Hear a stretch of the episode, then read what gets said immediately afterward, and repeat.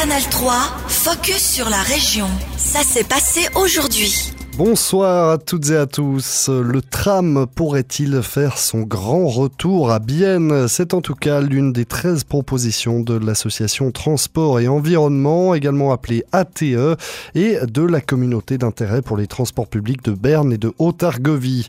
Ces deux associations ont publié un catalogue pour des projets de transport public dans le canton de Berne. Parmi ces projets, celui de réintégrer des trams à Bienne, alors que la dernière ligne a fermé en 1948.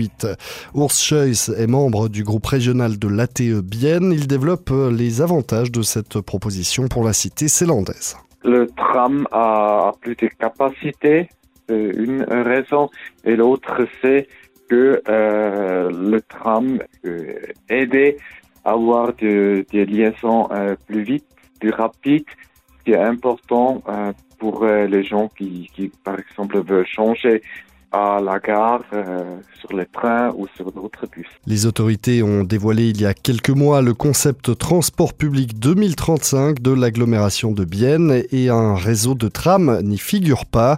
Le responsable de projet mobilité au service de l'urbanisme de la ville de Bienne, Daniel Girardin, nous en explique les raisons. Au niveau du tram, l'avantage c'est sa capacité à transporter plus de personnes par véhicule.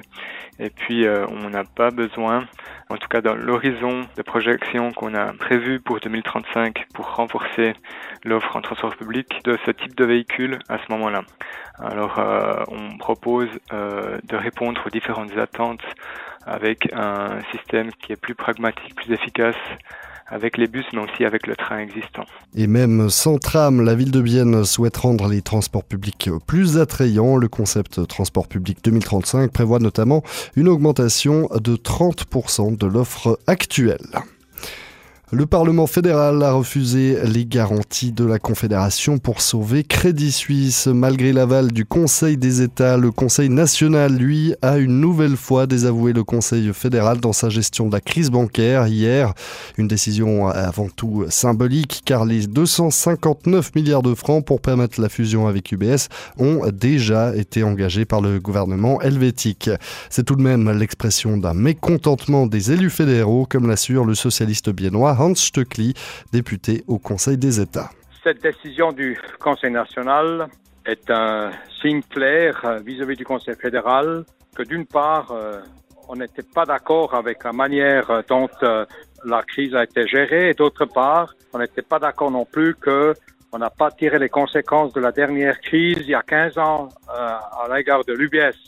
Et ainsi donc, je crois que le Conseil fédéral est très bien conseillé de tenir compte de ce signal parce que moi-même, je me suis abstenu euh, lorsqu'on a voté au Conseil des États. Au final, deux jours de session extraordinaire sous la coupole fédérale pour aucune solution, aucune modification de la loi sur les banques.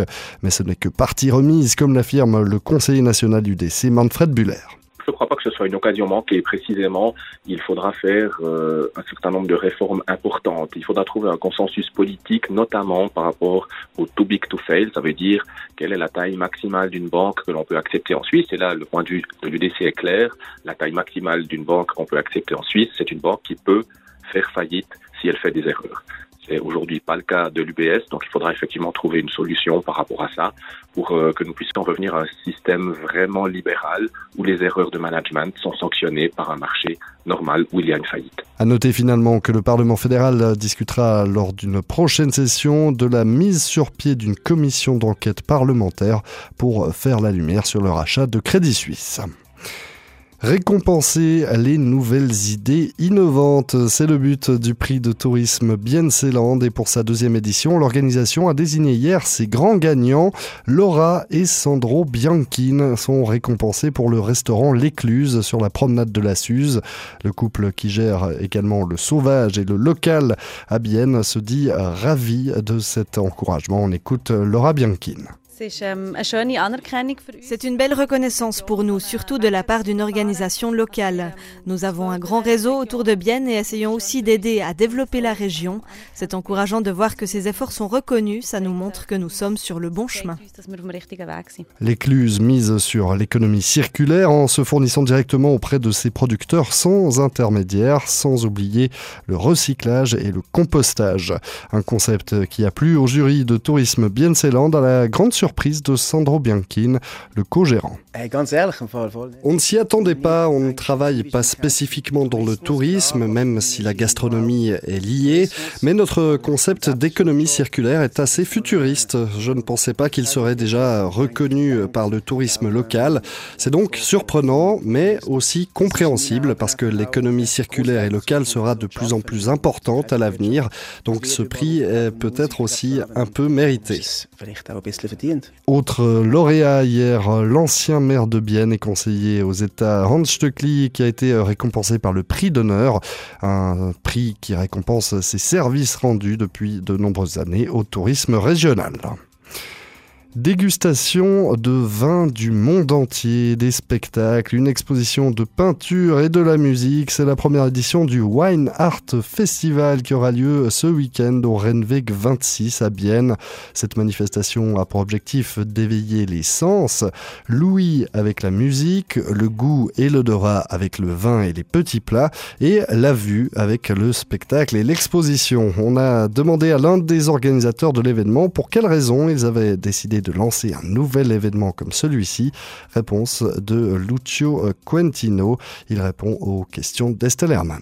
C'est une belle question. Pourquoi? En fait, écouté mon cœur, écouté mes émotions et écouté euh, les émotions de, des autres organisateurs.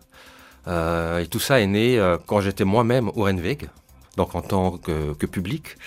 Et euh, j'ai vécu un moment assez extraordinaire en regardant mes, deux grandes filles faire du, du flamenco dans ce, cet endroit incroyable. Je me suis dit, mais non, euh, ça ne peut pas s'arrêter là. Il faut continuer à faire euh, vivre ces émotions-là. Et j'en ai parlé autour de moi, à mon épouse, à un couple d'amis. Et on a décidé de mettre nos passions en commun et, et voilà, quand, voilà le pourquoi en fait. Justement, quel est le rapport entre le vin et l'art? Pourquoi mélanger ces deux domaines? Parce que c'est la signification de toute ma vie en fait. Euh, Moi-même, j'ai une grande passion pour, euh, pour le vin que je partage aussi avec mes, euh, mes co-organisateurs. Et euh, on est nous-mêmes, on a la fibre artistique. On adore ça, on, la, la musique, la peinture, le dessin, etc. Donc on s'est dit, on va mettre tout ça ensemble et on va faire un, un magnifique assemblage en fait. C'est quoi le programme de cette première édition? Il est, varié. Hein. C'est deux jours d'activité. Euh, ça commence le samedi à 16h et elle se termine dimanche à 19h.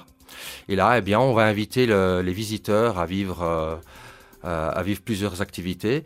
Et ce qui va être sympathique, ce ne sont pas seulement des visiteurs adultes, comme on a l'habitude de, de, les voir dans certains festivals, mais aussi euh, il y aura des, des, enfants, il y a des activités qui sont prévues pour, euh, pour des enfants. Et là, justement, il y a une petite surprise artistique pour euh, les enfants qui, qui viendront le dimanche, hein, particulièrement.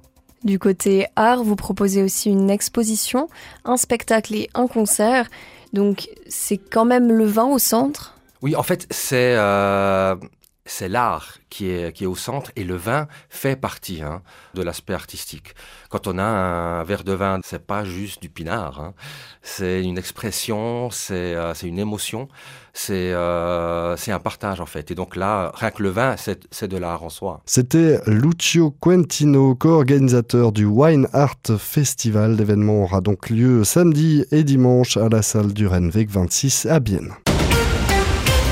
Canal 3, focus sur la région. Aussi disponible en podcast sur Spotify et Apple Podcast.